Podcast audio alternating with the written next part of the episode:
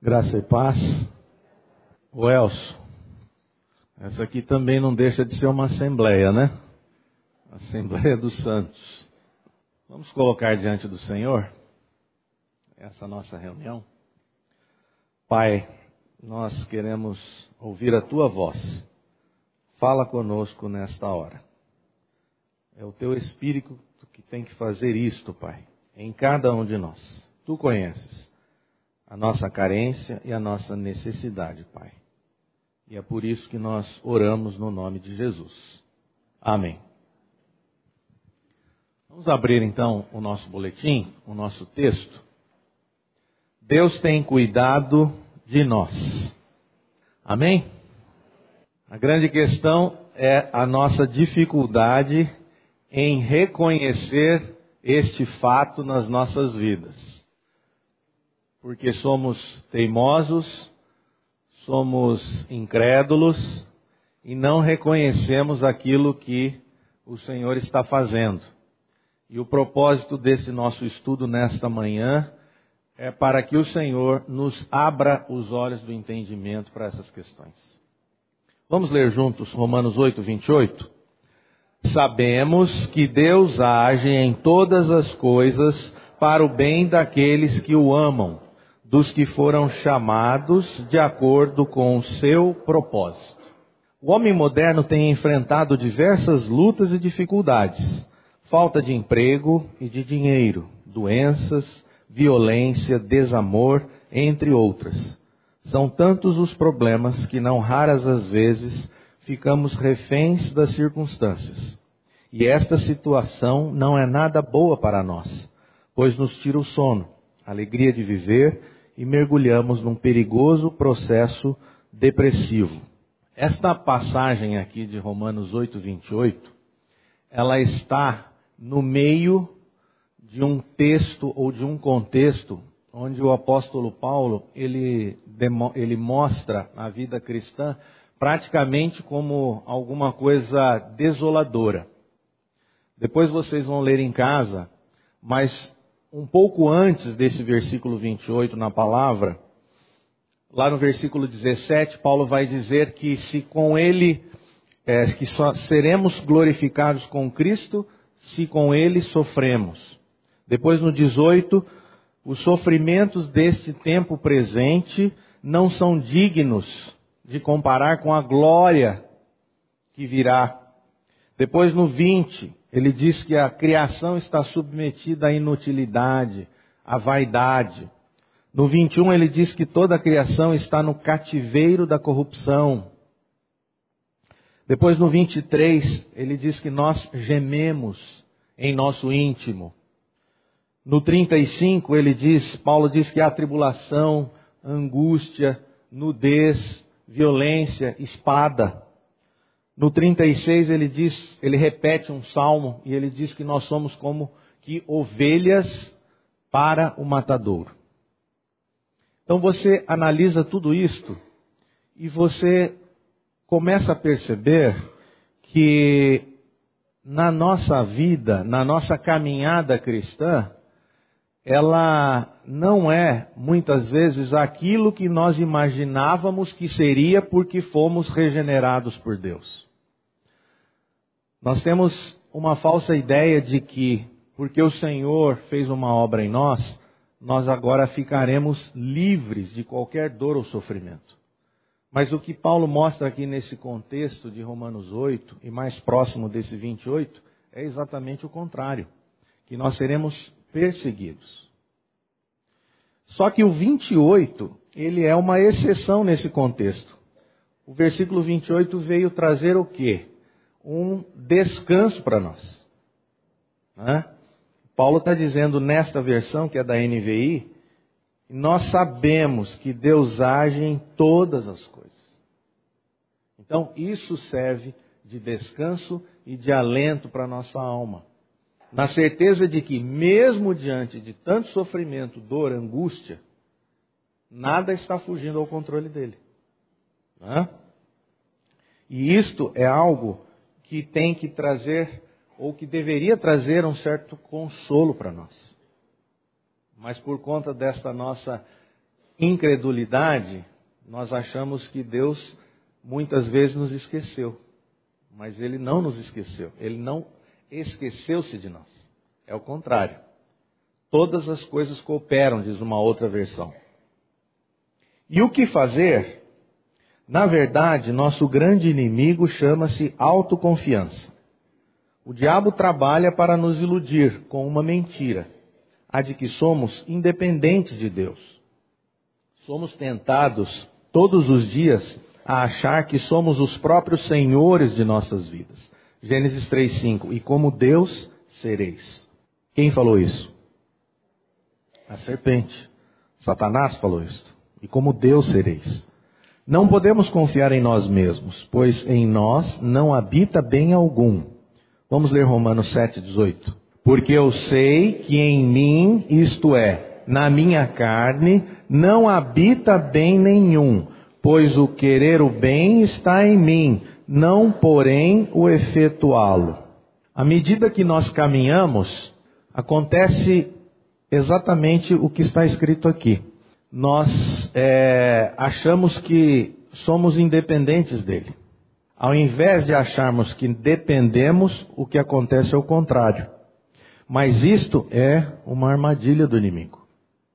Porque o que Deus quer não é a sua independência dele mesmo, mas é a sua dependência dele. Porque a sua vontade, ela é boa, perfeita e agradável. E a nossa vontade? A nossa vontade está completamente corrompida por conta do pecado. E o que Paulo disse aqui, que nós acabamos de ler, em mim, isto é, na minha carne, não habita bem algum. Então, como que eu, por mim mesmo, posso achar que a minha vontade representa o melhor para a minha vida? Por isso que nós dependemos do Senhor, para que Ele esteja sempre adiante de nós, para que Ele esteja sempre nos dirigindo, abrindo os nossos olhos para aquilo que realmente é importante. E quando nós estamos começando a sair do projeto e do propósito de Deus, ele permite certas coisas nas nossas vidas. Coisas que nem sempre nós aceitamos, coisas que nem sempre nós reconhecemos como a providência de Deus. Inclusive as coisas ruins, prejudiciais. Agora, quem vai permitir que nós enxerguemos isto é o próprio Espírito de Deus. Mas ele faz isso pelo amor que ele tem por cada um de nós. Da autoconfiança, a autoconfiança é o nosso maior problema. Também deriva a autossuficiência. Achamos por ilusão do diabo e por ignorarmos a palavra de Deus, que também somos suficientes em nós mesmos, o que nunca foi verdade. E esta é uma das razões para tanta angústia e ansiedade, pois nos é dito, pela sabedoria do mundo, que nós temos o poder que nós somos o centro do universo. Isto é presunção e pura vaidade. Tudo que somos e temos é decorrência de nossa filiação eterna. Vamos ler aqui 2 Coríntios 3, versículos 4 e 5. E é por intermédio de Cristo que temos tal confiança em Deus. Não que por nós mesmos sejamos capazes de pensar alguma coisa, como se partisse de nós. Pelo contrário, a nossa suficiência vem de Deus. Amém. Glória a Deus por isso. A nossa suficiência vem de Deus. A nossa capacitação vem de Deus. A nossa habilidade vem de Deus. De gerir as coisas, de gerir a nossa própria vida. Os problemas que nos acontecem, tudo vem de Deus. Paulo diz: não que por nós mesmos sejamos capazes capazes de pensar alguma coisa. Nós não temos essa capacidade, a não ser dada por Deus, por si só, por mim mesmo. Eu não tenho como resolver os problemas. Mas paradoxalmente, nós achamos que temos. Mas por não conhecer a palavra com profundidade, nós não temos essa. Então, muito embora eu saiba que Cristo vive em mim, muito embora eu saiba que o Senhor é comigo, Eu não, isso não significa, isto não implica que eu devo ir à frente com base da, na minha própria experiência. Por que, que nós oramos aqui? Por que, que nós colocamos as questões diante de Deus? Para que Deus esteja agindo. Se o Senhor não fizer isso em nós, nós estaremos agindo sozinhos, achando que estamos fazendo alguma coisa com Deus, mas estamos indo sozinho. Isso não é o projeto dele, nem autoconfiança, nem a questão da autossuficiência. E a última barreira a ser quebrada em nossas vidas é o nosso orgulho. É ele que nos impede de reconhecermos a nossa pequenez, a nossa fragilidade e a nossa pecaminosidade. O Senhor disse a Paulo em 2 Coríntios, capítulo 12, versículo 9: Então ele me disse: A minha graça te basta, porque o poder se aperfeiçoa na fraqueza. De boa vontade, pois, mais me gloriarei nas fraquezas, porque para que sobre mim repouse o poder de Cristo. A minha graça te basta, e o meu poder se aperfeiçoa na fraqueza.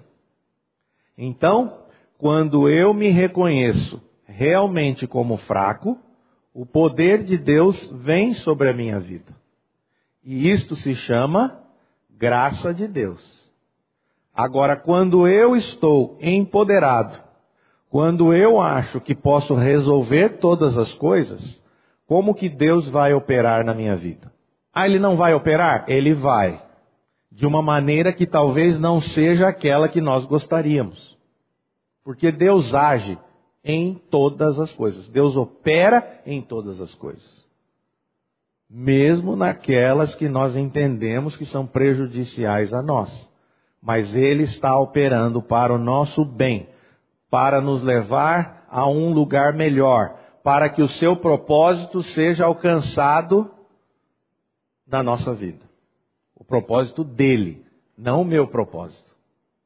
O homem pode fazer planos, mas é Deus quem dirige os seus passos. O que, que nós temos orado a Deus? Para que os nossos planos sejam é, consumados, né? muitas vezes oramos assim, né? Porque nós queremos isso, estabelecemos propósitos e queremos que eles sejam cumpridos segundo o meu plano. Mas o Senhor tem um outro plano para nós. Assim como antes de Copérnico pensava-se que o Sol girava em torno da Terra, muitas pessoas ainda creem que as coisas gravitam em torno de si mesmas como se o homem fosse o centro de tudo. Na verdade, o homem natural sem Deus pensa exatamente isso. Mas uma vez regenerados e vivificados pelo Espírito, entendemos que Cristo está no centro e que todas as coisas convergem para Ele, inclusive nossas vidas. Isso é, é muito interessante. Né? Até Nicolau Copérnico é, trazer para nós a sua teoria de que o Sol não era o centro, todo mundo entendia que o Sol é que girava em torno da Terra. E nós achamos que somos como o Sol, ou como o que pensavam, que as coisas gravitam em torno de nós mesmos. Será? Faltou o irmão. Ah, eu já vou ler, nós já vamos ler o versículo. Obrigado, viu? Será que é isto? Será que Deus existe para me servir? Será que Deus está à disposição ali no cantinho e quando eu preciso dele, eu vou até ele para pedir que ele resolva isso ou aquilo, que ele intervenha? Ou será que a minha vida é que gravita em torno dele? Será que Deus existe? Eu uso muito essa expressão lá nos estudos. Deus existe para me servir ou será que eu fui criado para servir a Deus? Muitas vezes a gente está agindo como se Deus existisse para me servir. Mas eu fui criado para glorificar a Deus. Eu fui criado para que através da minha vida Jesus Cristo fosse o centro de tudo. E o nome dele fosse glorificado. E o nome dele é glorificado até mesmo em situações de extrema penúria e dificuldade. Nós não sabemos o porquê das coisas. Mas Deus quer, sempre tem um objetivo final, um propósito final. Mesmo naquilo que aconteceu negativamente na sua vida. Ou será que coisas ruins e negativas não acontecem na nossa vida? É evidente que acontecem. Nós não estamos blindados de problemas, de doenças, de violência, de desemprego, de, de dificuldades no relacionamento. Mas nós temos que olhar para frente e procurar saber qual o propósito, qual a finalidade e não o porquê. Vamos ler então Efésios capítulo 1, versículos 11 e 12. Foi em Cristo que descobrimos quem somos e por que vivemos. Muito antes de ouvirmos falar de Cristo e de depositarmos a esperança nele, ele já pensava em nós e tinha planos de nos dar uma vida gloriosa, que é parte do propósito geral que ele está executando em tudo e em todos. Que maravilha! É parte do propósito geral que ele está executando em tudo e em todos. É em Cristo que nós descobrimos quem somos e por que vivemos. É em Cristo.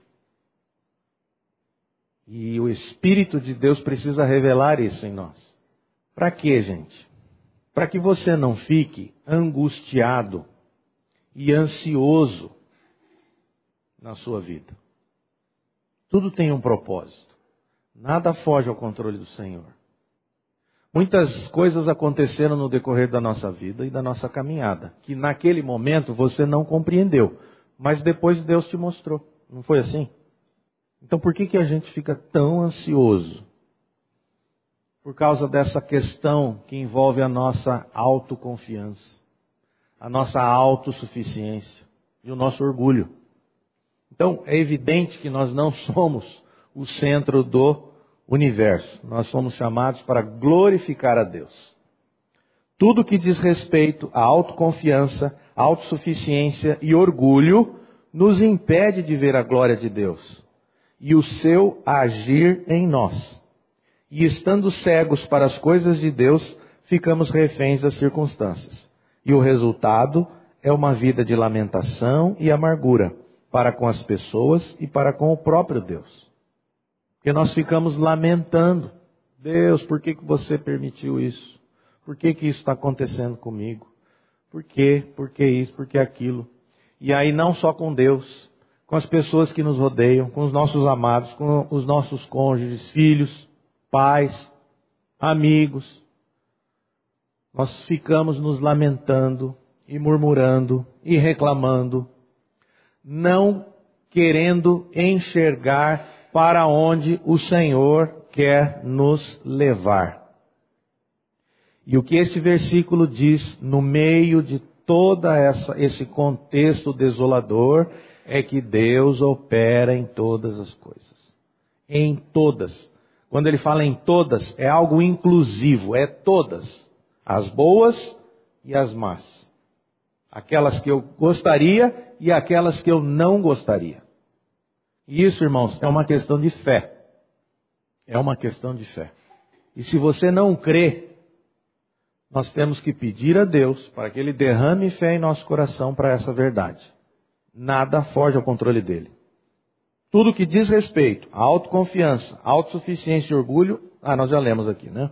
Vamos no parágrafo seguinte. O apóstolo Paulo diz na carta aos Romanos, Romanos 8, 28. Vamos ler novamente. Sabemos que Deus age em todas as coisas para o bem daqueles que o amam, dos que foram chamados de acordo com o seu propósito. Algumas traduções vão dizer que todas as coisas cooperam. Não são as coisas em si mesmas que cooperam, mas, como escrito acima, Deus age em todas as coisas. É Deus operando incessantemente, incansavelmente em nosso favor. A revista atualizada, a versão revista atualizada, diz todos cooperam e é a mais conhecida. Não é que ela esteja errada, mas nós só precisamos nos atentar que não são as coisas em si mesmo. É Deus que está por detrás, operando incansavelmente em favor dos que o amam, daqueles que o amam. Todas as coisas. Esta é uma passagem bastante citada, mas não, nem sempre compreendida, pois muitas vezes não aceitamos o que Deus faz. Ela é conhecida como o travesseiro de Deus. São cinco as verdades que aprendemos com o apóstolo Paulo neste versículo. Alguns estudiosos dizem que esse é o travesseiro mesmo. Travesseiro de Deus para a nossa cabeça é, descansar. Né? E, é, e, e, e eu achei muito interessante essa comparação.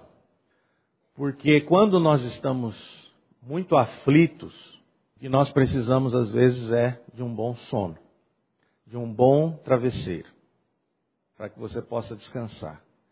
E é engraçado que Deus fala muito a respeito dessas questões, que Ele age enquanto nós dormimos. Por que, que Ele faz essa? Por que, que a Bíblia mostra isso para nós? Porque nós somos pessoas muito ativas, hiperativas, e nós queremos fazer aquilo que não é nosso papel. É evidente que você tem que fazer muitas coisas, mas não se esquecer que Ele vai à nossa frente. Ele vai dirigindo os nossos passos. E muitas vezes é momento de se aquietar, é momento de baixar a cabeça, de recostar a cabeça no travesseiro e descansar. Porque a nossa ansiedade não vai nos levar a lugar algum. Pelo contrário, vai trazer mais problemas para nós. Mais angústia, mais dor, mais doença. É isso que acontece conosco. Então vamos é, ver aqui cinco coisas que o apóstolo Paulo, cinco verdades que o apóstolo Paulo traz para nós a partir deste versículo de Romanos 8, 28. A primeira delas, sabemos que Deus age. Ou pelo menos deveríamos saber. Paulo, um pouco antes deste versículo, diz que não sabemos orar como convém, versículo 26. Existem coisas que não sabemos e outras que sabemos. Esta é uma delas. Deus age, está agindo sempre. Nada foge ao seu controle. Não estamos largados, abandonados ou jogados à própria sorte, nem mesmo dependentes da nossa própria força. Não estamos abandonados. Não estamos largados. Não estamos jogados à própria sorte. Deus não tirou férias e deixou você com aquele problema que você não sabe como resolver. Porque às vezes a gente acha que ele tirou férias, porque a gente ora e ele não responde. Ué, mas cadê? Onde é que foi? Senhor, onde você está? E aí nós queremos que Deus ouça por repetição ou porque ele é surdo. Então você ora e ora e ora e ora e pede a Deus e ele não responde. Será que ele não respondeu porque não é o tempo dele para aquilo que você está orando? Ele age. Sabemos que Deus age. Ele está dizendo, e é muito importante isso. Algumas coisas Paulo acabou de. Ele disse antes. Não sabemos orar como convém. E aqui ele fala: sabemos.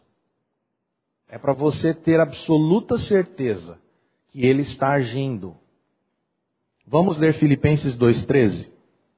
Porque Deus é quem efetua em vós tanto querer como realizar segundo a sua boa vontade. Não é a minha boa vontade. É a boa vontade do Senhor, segundo a qual ele opera, ele efetua o querer e o realizar. O querer, ele opera em nós para que você queira. E depois que você quer, ele realiza. É isso que Paulo está dizendo em Filipenses. Até o querer. Porque nós queremos coisas que não convêm a Deus. Mas ele muda o nosso coração. E ele vai usar isto de várias maneiras, de várias formas na nossa vida. Tanto através da palavra, quanto através da nossa vida, do nosso caminhar. B. Sabemos que Deus age em todas as coisas. O que nós estamos falando aqui. A expressão todas as coisas significa tanto as boas quanto as ruins.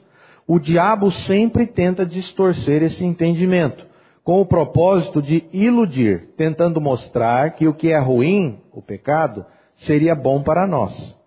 E o que é bom, a nossa dependência de Deus, não seria. Por conta da corrupção que ainda existe em nós e de nossa incredulidade, somos tentados a achar que apenas as coisas boas nos acontecem. Que nos acontecem provém de Deus, mas o Senhor é soberano e permite que, mesmo as coisas ruins, sobrevenham a nós para o cumprimento do seu propósito. Todas as coisas. E tem algumas analogias que permitem nós compreendermos isto melhor. Num emprego, numa empresa, quando tem um estagiário novo, ou um empregado novo, como é que o chefe dele age? Ele vai ensinando, vai explicando como é que é feito. Chega a um determinado ponto, o que, que o supervisor faz? Ele deixa o estagiário ou o supervisor fazer sozinho. Porque se ele sempre estiver fazendo pelo funcionário, estagiário, ele nunca vai aprender. Então ele permite que certas coisas aconteçam para que ele aprenda por experiência. Não é assim? É assim. O supervisor sabe que aquela forma não está certa, mas se ele não, fiz, não deixar ele fazer, ele nunca vai aprender. E com os nossos filhos é diferente? Como é que funciona? Você sempre faz tudo pelo seu filho? Se você sempre faz tudo pelo seu filho, você não está ensinando ele corretamente. Por quê? Porque ele tem que aprender como fazem, como, como que as coisas são feitas. Mesmo você sabendo que ele vai fazer alguma coisa que você pediu a ele, que você, vai, que você sabe que ele vai fazer algo errado, você permite que ele faça. Para que depois você possa mostrar e falar assim, ô filhão, isso aqui você fez, mas não está certo, está errado, você tem que fazer de novo. E aí o filho vai lá e faz de novo. Não é assim? Por que, que o nosso pai faria diferente? Porque nós temos um entendimento equivocado. No, as, o nosso entendimento em relação a, ao agir de Deus, muitas vezes, é como uma criancinha. É criancinha, como o meu netinho, que acha que o pai só existe para servi-lo, para dar tudo o que ele precisa e tudo o que ele quer. É criancinha quem age assim. E nós agimos, agimos como criancinhas diante de Deus, achando que Deus é quem vai fazer tudo que eu quero. Entendeu? Então é como se nós fôssemos crentes mimados. Não, porque eu quero assim. Aí Deus não permite que isso aconteça. Não, mas eu quero assim. Aí você vira aquela criança birrenta, porque você quer, porque quer, porque quer. E Deus está permitindo que, e está dizendo para você, não é do jeito que você quer. Porque as coisas do jeito que você quer vão te levar para um outro caminho que não é o melhor. Então nós temos que amadurecer, nós temos que crescer e deixar de sermos crianças birrentas, achando que Deus vai fazer tudo aquilo que eu preciso, porque eu acho que é o melhor para mim. Como o meu netinho acha que as coisas são daquele jeito para ele é que são boas. Né? Mas não são. Então, Deus age em todas as coisas e vai permitir coisas que nós não compreendemos, coisas que às vezes são prejudiciais para nós. Ele vai operar dessa maneira. C. Sabemos que Deus age em todas as coisas para o bem. Para o bem. Deus age, sabemos que Deus age em todas as coisas para o bem. Deus quer o nosso bem supremo. A questão é compreender que bem é esse. Não se trata de nosso bem-estar, de nossa felicidade ou de nossa comodidade. Todas essas condições podem trazer conforto para as nossas vidas, material e emocionalmente falando, Mas não é este bem que Deus deseja para cada um de nós. O bem que Ele quer é a nossa salvação plena, a nossa justificação, santificação e glorificação. Vamos parar um pouquinho aqui. É, essa questão do bem é difícil de entender. Nós achamos, nós queremos o nosso bem-estar. Na maior parte das vezes, o que nós pedimos a Deus é por comodidade. E Deus não tem projeto nenhum para a sua comodidade.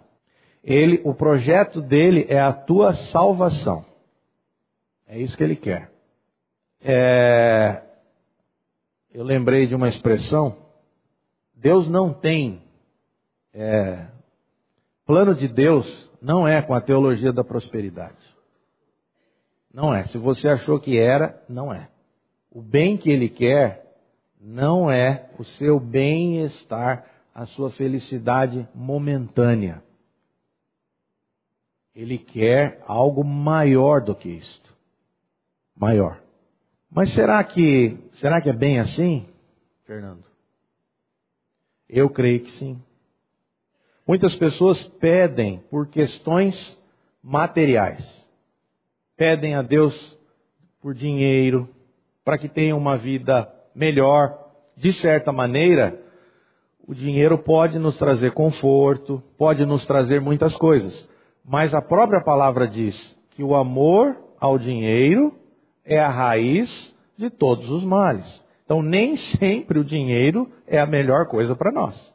Porque se nós não soubermos lidar com o dinheiro, isso vai ser para nossa perdição e não para nossa salvação. Então, nós temos que entender que bem é esse. Qual é o bem? Às vezes a gente passa por uma dificuldade e a gente fala: Deus, você não quer o meu bem, porque eu estou passando por isso. Isso não é justo, isso não é certo. Que bem é esse? O nosso bem é no, o nosso bem, o bem supremo que Deus quer para nós. É a nossa salvação. Vamos ler aqui mais um pouco. Fomos justificados em Cristo. Isso significa que fomos libertos da culpa do pecado. Estamos sendo santificados em nossa alma. Isso significa que estamos sendo libertos do domínio do pecado. E seremos glorificados em nosso corpo. Isso significa que seremos totalmente livres da presença do pecado. É para esse bem que Deus age. Tudo isso aqui é salvação. Salvação no espírito, salvação na alma e salvação no corpo. Salvação no espírito, a nossa justificação. Salvação na alma, a nossa santificação. E salvação no corpo, a nossa glorificação. O que ele quer com tudo isto? Nos levar à nossa salvação plena. Espírito, alma e corpo. É isso que ele vai, que ele quer para nós, é esse bem que ele quer para nós. E ele vai agir de, maneiras que, de maneira que nós, de, com algumas formas, de algumas maneiras que nós não compreendemos. Porque uma coisa eu aprendi: quando você está muito bem, segundo o teu conceito, nós, nós temos uma dificuldade de não olharmos para Deus. Nós não olhamos para Deus. Nós só voltamos a nossa face para Deus quando nós estamos em dificuldade. Ele age dessa maneira. Mas por conta do quê? Da corrupção que ainda existe em nós. Nós somos pessoas falíveis. E nós temos essa tendência. D. Sabemos que Deus age em todas as coisas para o bem de quem? Daqueles que o amam.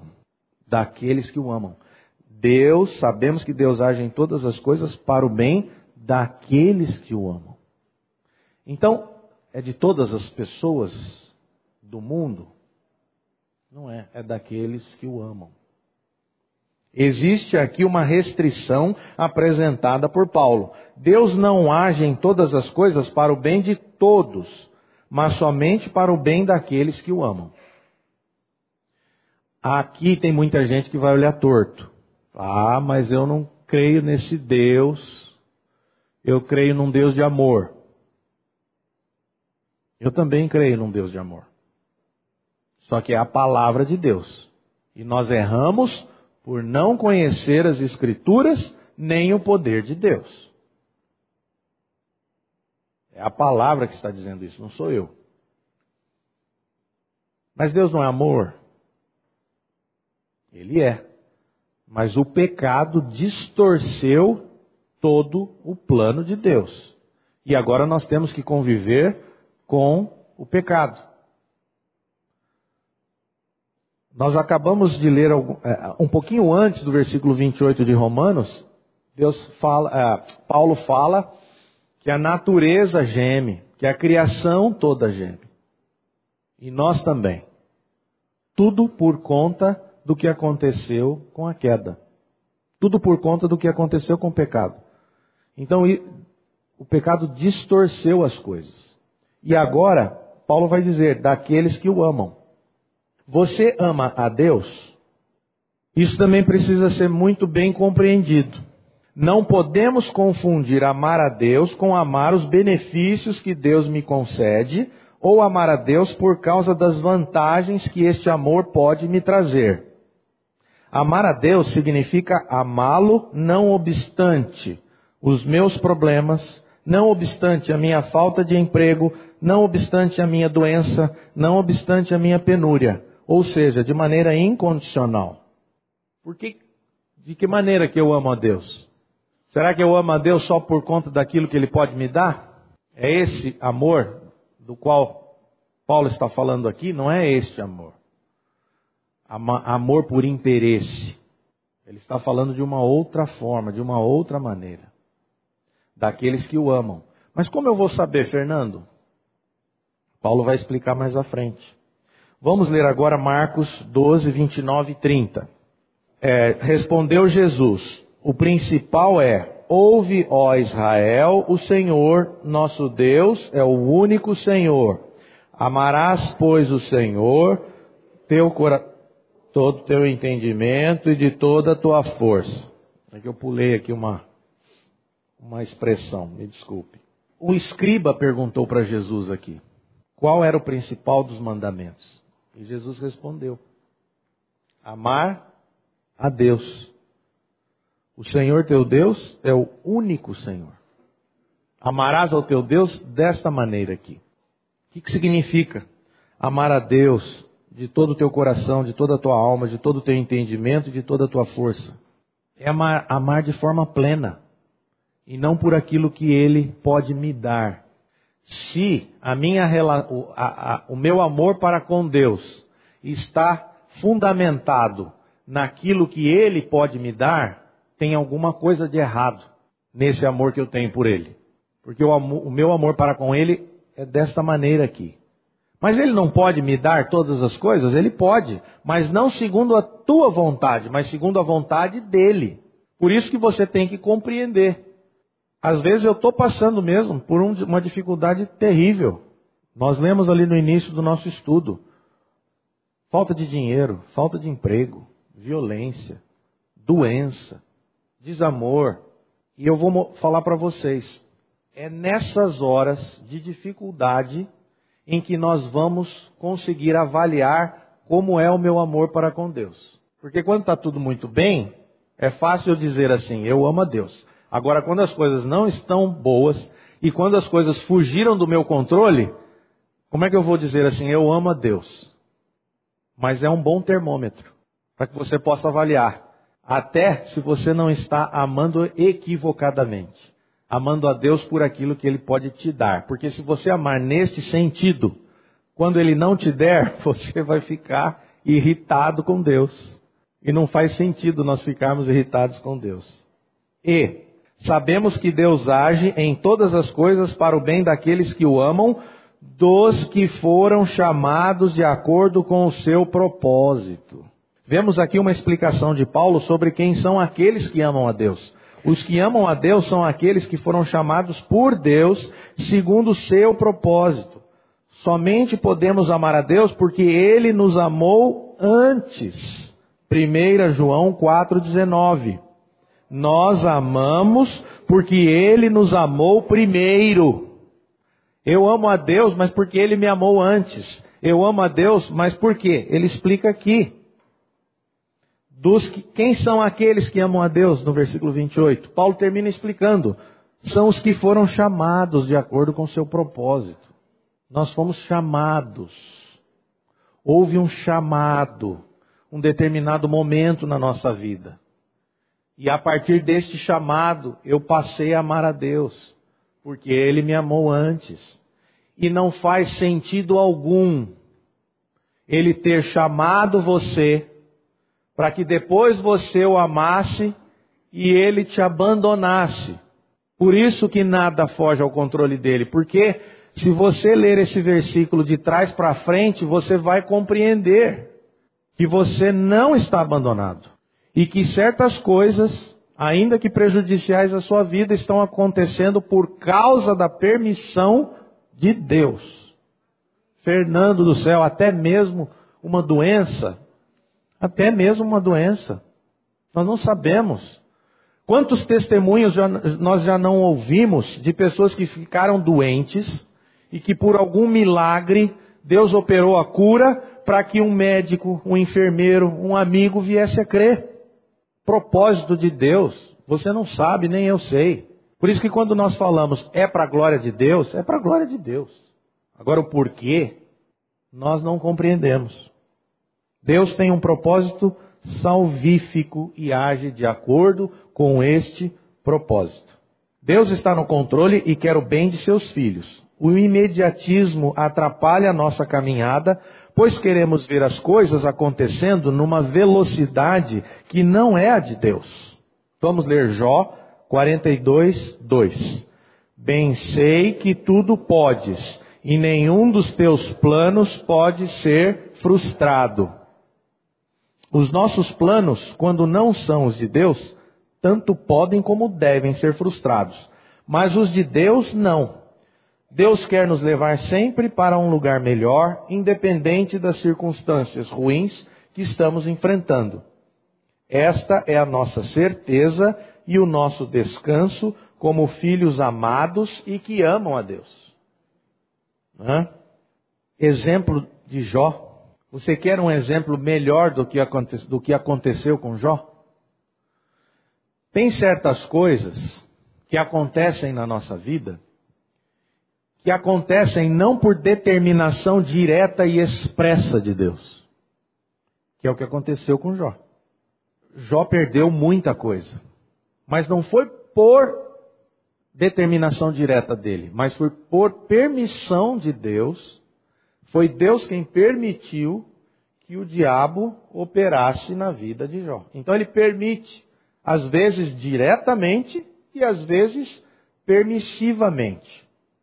É assim que ele faz.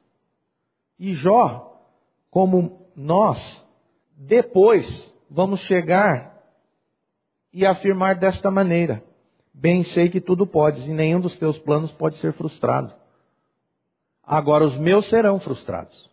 Por isso que você não deve ficar frustrado, porque os seus planos, se forem apenas teu, os teus planos e não forem de Deus, Deus vai frustrá-los para o seu bem ele vai fazer isso. Agora os dele não.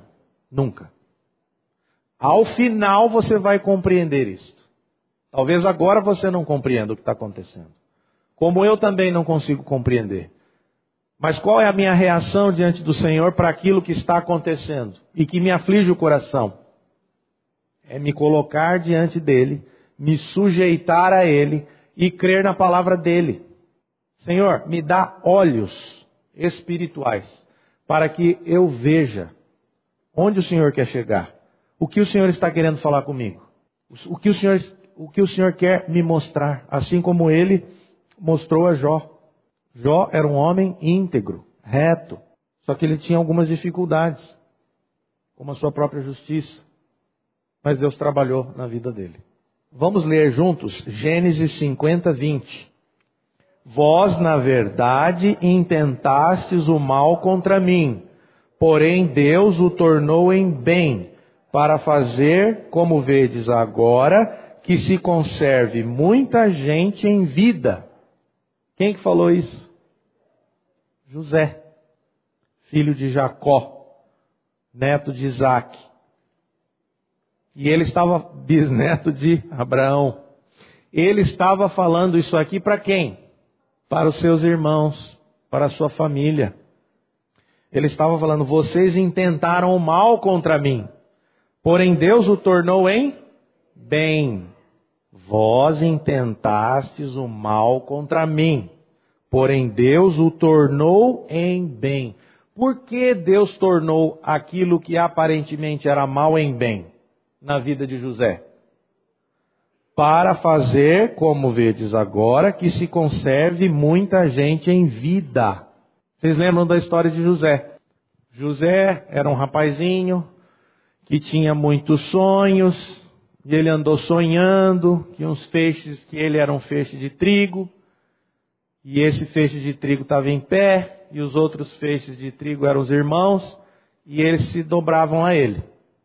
Até o pai dele falou: Você tem certeza do que você está sonhando? Repreendeu até o próprio filho. E os irmãos ficaram, já tinham ciúmes dele, ficaram com mais ciúmes ainda. E aí os, os próprios irmãos quiseram matá-lo, depois resolveram não matar, aí venderam eles para os ismaelitas, aí os ismaelitas venderam José para Potifar, que era o chefe da guarda de Faraó. Aí lá na casa de Potifar, a palavra de Deus diz que o Senhor ainda era com José e prosperava a vida dele, mesmo ele sendo um escravo na casa de Potifar. Aí a mulher de Potifar acusou-o injustamente de tentativa de estupro. Aí ele foi preso, foi para a cadeia, e lá na cadeia ele teve mais alguns sonhos, mas ficou preso um tempão, até que o faraó teve um sonho e ele conseguiu revelar qual era aquele sonho, e aí então o faraó o colocou como segundo homem mais importante de todo o Egito depois do próprio faraó. E aí tudo isso para quê? Para que houvesse salvação de vidas para que a vida do povo de Israel fosse preservada. E o povo foi todo preservado. Mas se você olhar para aquela história, você consegue compreender um pouco do agir de Deus. Se você olhar apenas de modo estanque, em determinadas fases da vida de José, você vai dizer que José foi muito injustiçado você vai dizer que Deus não foi bom para com José. Por que, que Deus permitiu que ele fosse preso? Por que Deus permitiu que ele fosse jogado num poço? Por que Deus permitiu que ele fosse acusado de tentativa de estupro, que ele fosse preso? Por quê? É para quê? Havia uma finalidade, um propósito maior de salvação de todo o povo de Israel. E depois vocês vão poder ler isto, né? Tem um versículo que não está aí no boletim, é, eu vou ler aqui, Gênesis 45, 7 diz: Deus me enviou adiante de vós para conservar vossa sucessão na terra e para vos preservar a vida por um grande livramento. Também é nessa passagem. Deus me enviou adiante de vós. Tudo o que aconteceu de ruim é porque Deus estava levando José adiante do povo por alguma razão por alguma razão, para conservar a vossa sucessão na terra. É assim que Deus age. Sabemos que Deus age em todas as coisas. Em todas. Vamos continuar aqui já finalizando. O Evangelho é a boa notícia para a salvação de todo aquele que crê. Por isso, a morte de Jesus Cristo na cruz apesar de toda a crueldade, era necessária para que o propósito de Deus para a redenção humana pudesse se cumprir. Jesus não morreu por um acaso. Ao ressuscitar Cristo Jesus, Deus tornou em bem algo que parecia ruim. Deus age em todas as coisas para o bem daqueles que o amam, inclusive através da morte, o maior inimigo do homem. Quando você olha para Jesus Cristo crucificado, não é para você ficar se lamentando. Muitas pessoas se lamentaram por causa da morte de Jesus. Mas existia um propósito maior por detrás da morte de Jesus. Porque era através da morte que Jesus Cristo, que Deus ia operar a ressurreição de Cristo e a morte seria então vencida. E a morte é o nosso maior inimigo. Só que o nosso maior inimigo, aquele do qual nós não temos controle nenhum, foi vencida por Jesus Cristo. Para a tua salvação, para a minha salvação, para a salvação de todos aqueles que creem. Nós não podemos olhar com olhos míopes. O nosso olhar é míope. O meu é mesmo, né? Porque eu uso óculos. Mas o nosso olhar é míope. E nós queremos olhar só aquilo que está pertinho de nós, achando que é aquilo. E ponto. Que não existe um propósito maior. Tem algo muito maior. E você precisa crer nisto. Senão você ficará refém das circunstâncias. Porque você não vai compreender. E muitas vezes nós não compreendemos o agir de Deus. Mas é para você crer, não é para você compreender tudo. Porque nem tudo nós vamos compreender. Muitas coisas são mistério de Deus. Muitas coisas. Mas creia. Assim como a cruz de Cristo é loucura para os que se perdem, ela é poder de Deus para aqueles que são salvos. É loucura. Mas havia um propósito, e esse propósito foi cumprido. E aqueles que crerem serão salvos. Vamos terminando. Os que amam a Deus são os seus filhos. Quem ama a Deus? São os filhos. E os e filhos são aqueles que creram mediante a fé na obra redentora de Cristo. Vamos ler João, capítulo 1, versículo 12.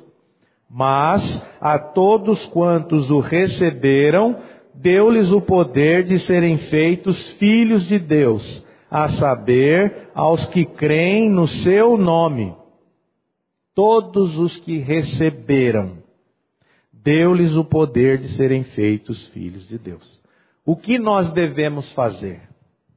Receber a Cristo Jesus como Senhor e Salvador das nossas vidas. E a todos aqueles que receberem, deu-lhes o poder de serem feitos filhos de Deus. E filhos são aqueles que foram chamados. E chamados são aqueles que amam a Deus.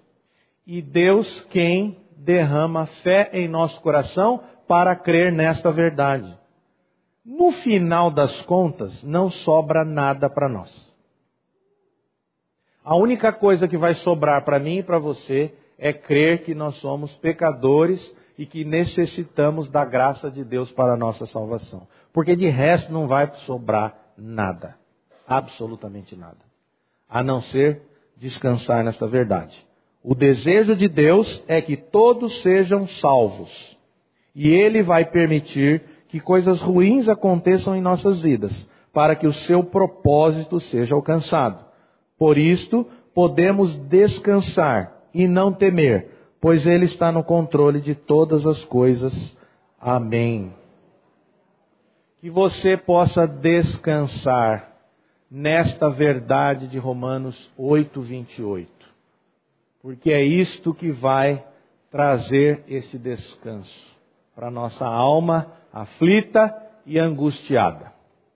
A mensagem que você acabou de ouvir faz parte do Ministério de Comunicação Palavra da Cruz. Temos um grande acervo de estudos bíblicos em áudio e vídeo. Distribuímos também gratuitamente o jornal mensal Palavra da Cruz. Entre em contato conosco pelo fone 0 operadora 43 33 728900 ou pelo e-mail livraria@piblondrina.com.br. Visite-nos pelo site www.livrariapiblondrina.com.br ou acesse www.piblondrina.com.br. Graça e paz.